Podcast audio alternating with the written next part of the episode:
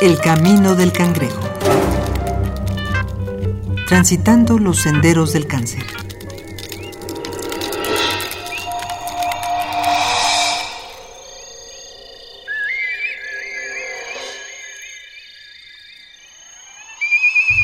Matemáticas, astrología, pensamiento filosófico, desarrollo urbano, poesía, guerra.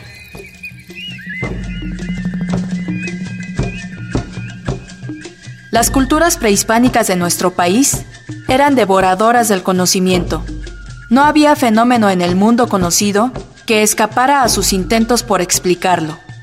Desde la comprensión de los fenómenos naturales y el comportamiento de las tierras de cultivo hasta el funcionamiento del cuerpo humano. Doctor Alfredo López Austin. Porque ellas sí están pensando en un cosmos con voluntad. ¿Cuál voluntad? La voluntad de los dioses.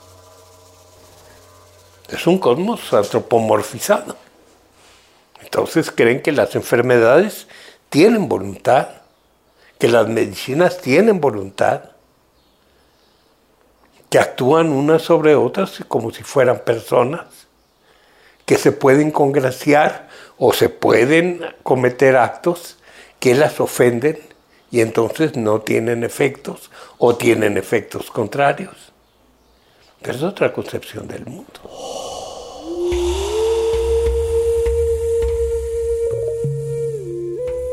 Quizá de manera egoísta, a veces consideramos que las enfermedades más terribles son producto de la vida moderna y sus altibajos, y que las civilizaciones antiguas no sufrían de su yugo.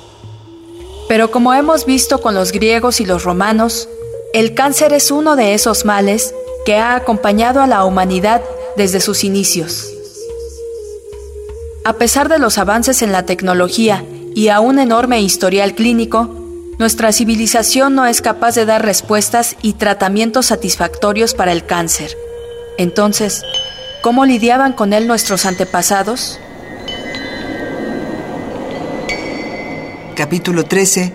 Tecuicitli. Cangrejo. Hay registro de tumores, no podemos hablar de tumores cancerosos o no, porque obviamente no existía en ese tiempo una posibilidad de identificarlos como tales.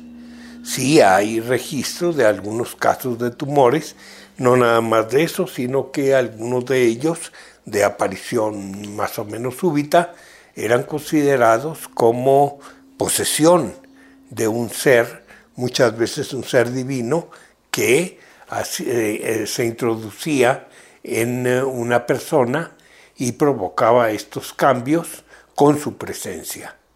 Evidentemente podía haber reacciones frente a esta persona al considerarla invadida y muchas veces eran incluso reacciones positivas en el sentido de que se le respetaba por el carácter positivo de su, de su posesión. Digamos, eh, hay señales de dioses que están presentes en el organismo. La parsoncia equipétala es una hierba de entre 40 centímetros y un metro de altura, de tallo postrado y con pelos de color violeta o rojizo.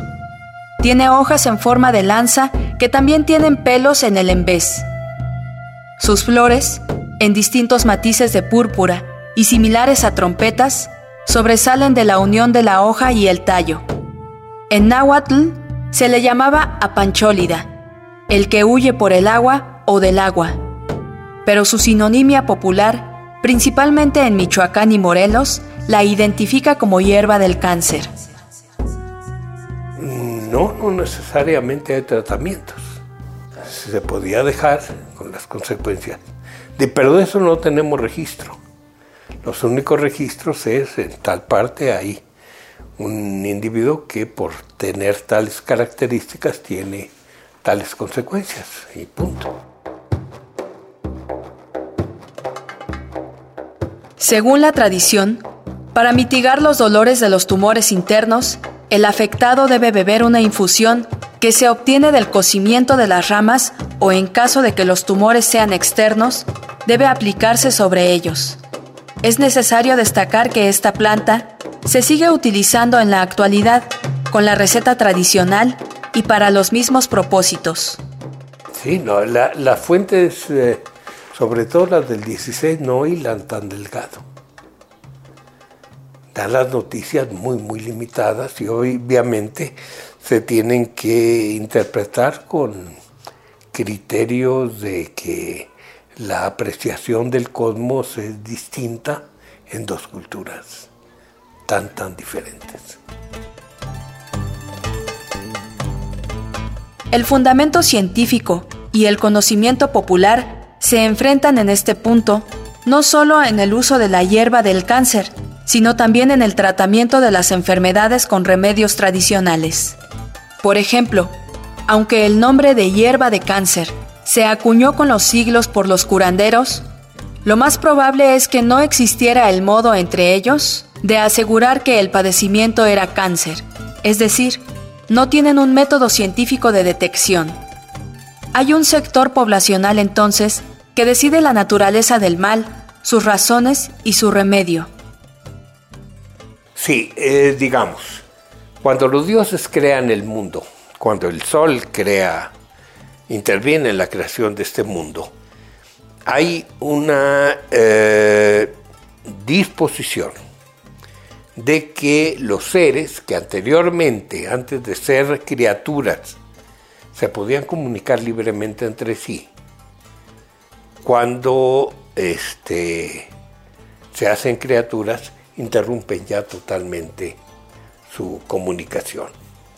Sin embargo, este, son seres con voluntad interna. ¿Por qué? Por lo que decíamos hace un momento, el hombre así los imagina. Cree que dentro de una planta, dentro de un animal, de, incluso de un objeto artificial, hay algo que es un ser con voluntad, no nada más con voluntad, con capacidad intelectual igual a la de él. Y que pudiera hablarle, pudiera hacerla eh, comprender cosas, pero que lamentablemente existe esta disposición que nada más podemos entendernos intraespecíficamente. No hay comunicación interespecífica. Pero hay hombres que están capacitados por ciertos ciertas facultades o por ciertos conocimientos para comunicarse con los otros seres.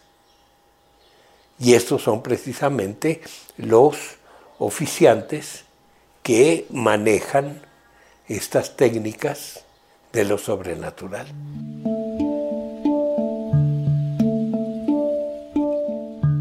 A la hierba del cáncer también se le atribuye la propiedad de curar paperas, dolor de cintura, calentura, úlceras e inflamaciones. En la tradición se manejaban conceptos de frío y caliente para referirse a las enfermedades y a sus tratamientos, y no hablaba necesariamente de temperaturas. En emisiones anteriores, se ha dicho que para los mexicas, estar enfermo era sinónimo de desequilibrio de una serie de funciones desorganizadas en el cuerpo. Este desequilibrio se podría comprender mejor en cuestión de temperaturas, y éstas, a su vez, ayudaban a lograr el equilibrio del organismo. Siempre hay que tener un nivel de equilibrio. ¿Cómo lo hacemos? Con la comida. Comemos las comidas que se dicen calientes, no estoy hablando de condición térmica sino de naturaleza. Comida de naturaleza caliente mezclada con comida de naturaleza fría para equilibrar lo que yo estoy consumiendo. Y obviamente esto mantiene el equilibrio de mi cuerpo. Si yo entiendo que por determinada circunstancia hay carga para un lado, entonces compenso con alimentación que esté del otro lado. O evito cuando menos que haya un exceso de la comida que me hace daño. eh, ahí entrarían también los pensamientos, pensamientos calientes, que son pensamientos fríos, ¿sí? Entonces se va tratando de lograr eh, constantemente un equilibrio. Por ejemplo, para llevar las cosas a la actualidad, antes no había limones, ahora los hay, pero los limones son de naturaleza fría, de acuerdo con la concepción indígena, la sandía de naturaleza fría. Si una mujer, dijéramos, está menstruando, no le conviene, con la pérdida que tiene de un elemento de naturaleza caliente como es la sangre, por el flujo menstrual, no le conviene entrar en contacto con, eh, más bien ingerir alimentos de naturaleza fría, porque agrava su problema. Entonces esta lógica del equilibrio. La creencia en la medicina popular radica en una concepción un tanto errónea de nuestros antepasados. Debido a sus enseñanzas y legado, llegamos a concebir su sociedad como más sana que la nuestra, pero el conocimiento de su estilo de vida y su alimentación no sugieren que no sufrían de los mismos padecimientos que nosotros. Totalmente falso. Hay, obviamente, hay enfermedades que derivan de la cultura y hay enfermedades que se evitan por la misma cultura, pero no, no hay nada de esto como eh, este, no existencia de inválidos, claro que lo sabía. Lo que pasa es que se ha idealizado mucho todo esto. Digamos un caso, si nosotros comparamos ya durante la colonia un cráneo de un español y un cráneo de un indígena, podemos ver eh, si era español o era indígena por el nivel de desgaste de las coronas eh, de las muelas el indígena tendrá más desgastadas las muelas. ¿Por qué? Por la comida que come, porque la tortilla contiene muchos minerales duros. ¿Cuáles? Piedra del, dura. ¿De dónde viene esa piedra? Pues el metate, donde se se hace la masa. Pero eso son, digamos, es normal en cualquier tipo de cultura a partir de la alimentación. Y aparte de esto, evidentemente, hay una, eh, una propensión por carácter genético. Dijéramos el indígena tiene una propensión mayor, el indígena y el mestizo, también nos contamos nosotros, una propensión mayor a problemas diabéticos. Entonces no hay estadísticas que digan que hay más cáncer hoy, o sea, no se, no se puede asegurar. Sí, puedes decir que sí hay más cáncer porque se han detectado. Nada más. Mejor registro. Ya hay registros. Nada más. Es mejor registro. Claro, sí, suena. Eso es todo. Suena lógico. Eso es.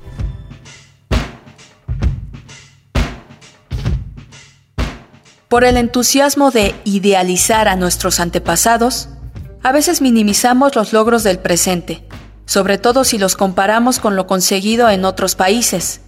Pero ¿cuál es la situación de México frente al cáncer actualmente? En este capítulo contamos con la participación de Dr. Alfredo López Austin, licenciado en Derecho e Historia, maestro en Historia y doctor en Historia por la Universidad Nacional Autónoma de México. Actualmente es investigador emérito del Instituto de Investigaciones Antropológicas de la UNAM y profesor de asignatura en la Facultad de Filosofía y Letras en el posgrado de Antropología de la UNAM. Doctor José Alberto Morales Vázquez, académico, médico cirujano. Y del doctor José Manuel Sanfilippo Iborras, cirujano dentista, especializado en historia y filosofía de la medicina. El Camino del Cangrejo es una producción original de Radio UNAM. Voz Dulce García.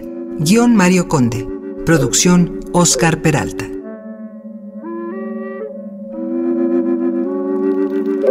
El Camino del Cangrejo.